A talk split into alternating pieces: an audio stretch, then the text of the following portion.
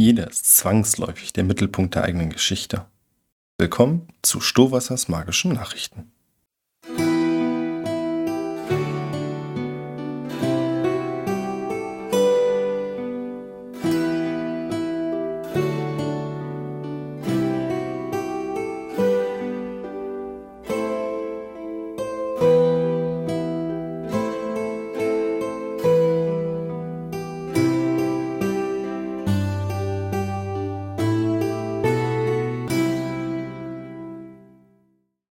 Ich bin wieder da. Gleiche Stimme, gleiches Prinzip, neue Unterkunft. Nachdem ich ja kürzlich mehr unter Stress als geplant meinen Turm verlassen musste, habe ich mich nun neu eingerichtet. Allerdings werde ich diesmal noch mehr darauf achten, dass ich nicht verrate, wo ich bin. Keine Namen, keine Geschichten aus Tavernen mehr. Im Moment gehe ich auch seltener nach draußen, aber das hat andere Gründe. Ich habe mich weiter mit dem Zauberbuch auseinandergesetzt und dabei noch einige spannende Dinge herausgefunden. Mit dabei war auch eine Anleitung für ein magisches Artefakt. Ein sehr mächtiges Artefakt. In den falschen Händen wäre das sicher eine Katastrophe und würde großen Schaden anrichten. Ehrlich gesagt, jetzt wo ich das laut ausgesprochen habe, wird mir bewusst, dass das vermutlich keine gute Idee da war, es zu sagen. Weil es jetzt alle hören und vergesst das. Ja, ver vergesst das bitte einfach. Reden wir über etwas anderes, etwas weniger bedrohliches für Leib und Seele reden wir darüber, was hier so im Land passiert ist, seit dem letzten Mal. Guten Tag, durchlauchte Hörer und gemeines Volk, das sind Stohwassers magische Nachrichten. Erwischt. In Frankfurt wurde der Fuchs, der für den Raub mehrerer Nutztiere verantwortlich gemacht wird, gefangen und erlegt. Bei der Jagd sind der Jäger und drei weitere Männer verschwunden. Man sei sich aber sicher, dass der gefangene Fuchs für diesen Vorfall verantwortlich ist. Es wird erwartet, dass in den nächsten Tagen wieder mehr Ruhe im Dorf einkehrt. Clotilde, die verrückte Alte im Dorf, hat bereits einen Sitzstreik auf dem Dorfplatz angekündigt, da sie die Ergebnisse für Augenwischerei hält. Vergessen. Nachdem in Rübensaal der Biberdamm abgerissen werden konnte, fließt das Wasser wieder wie zuvor durch das Dorf. Besonders der lokale Müller ist glücklich, dass sein Wasserrad wieder funktionstüchtig ist. Was hätte ich machen sollen? Das Rad von Hand drehen? Da wird das Mehl ja nie fertig, äußert er sich als Statement. Eventuell klingt seine Stimme anders, aber ihr versteht, was ich da versucht habe. Abseits dieser freudigen Nachrichten betrauert das Dorf den Verlust von Herluf, dem Bauern. Er war das traurige Opfer des Kampfs gegen die Biber, erschlagen von einem herabstürzenden Baumstamm. Die Frau, die in der Nähe des Damms gefunden wurde, erfreut sich bester Gesundheit, kann sich aber weder an ihren Namen noch an ihre Heimat erinnern. Ich habe aus verlässlicher Quelle erfahren, dass ihre Haut sehr blass ist und ihre Sprechweise durchaus zu jemandem von königlichem Blut passen würde. Eine Schauspielerin kann ebenfalls nicht ausgeschlossen werden. Wiederholungstäter.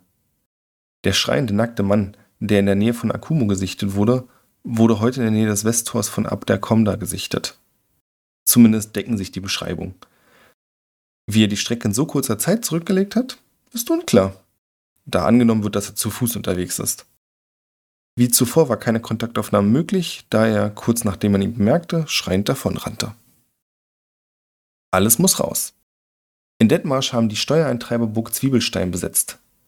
Der Aktion vorangegangen war ein Rechtsstreit, in dem Graf Zwiebelstein sich wegen ausgebliebener Hilfe durch die königliche Armee geweigert hatte, die Wintersteuer zu zahlen.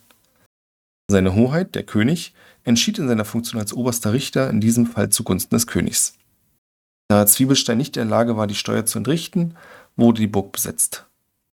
Die Steuereintreiber verkaufen nun den Besitz, um das fehlende Geld aufzubringen. Besondere Stücke sind der Divan aus dem Speisesaal, ein Kerzenleuchter mit 126 Armen, eine Sammlung von Büchern über schwarze Magie und ein gebrauchtes Be Becken, wie sich das reden? Okay, ein, ein gebrauchtes Messingbecken. Wie immer gilt, wer zuerst kommt und zahlen kann, bekommt den Zuschlag. Die Burg selbst soll im nächsten Jahr zur Residenz des Königs ausgebaut werden. Aktuell plant er nicht, dort jemals eine Nacht zu verbringen. Von Graf Zwiebelstein selbst fehlt seit der Urteilsverkündung jede Spur. Laborratte. Im Norden von Lonzio gab es in der letzten Nacht eine Explosion, bei der der Turm des alten Magiers zerstört wurde. Eine Gruppe Abenteurer berichtete heute Morgen, dass sie den Magier zwar aus den Trümmern bergen konnten, er aber kurz darauf an seinen schweren Verletzungen verstarb. Er soll noch die Kreatur, sie ist geflohen, gewispert haben. Worum es sich bei der Kreatur handelt oder ob es Galgenhumor war, lässt sich zu diesem Zeitpunkt schwer sagen. Die Abenteuergruppe ist nach der Berichterstattung wieder nach Norden aufgebrochen, um besagte Kreatur zu finden.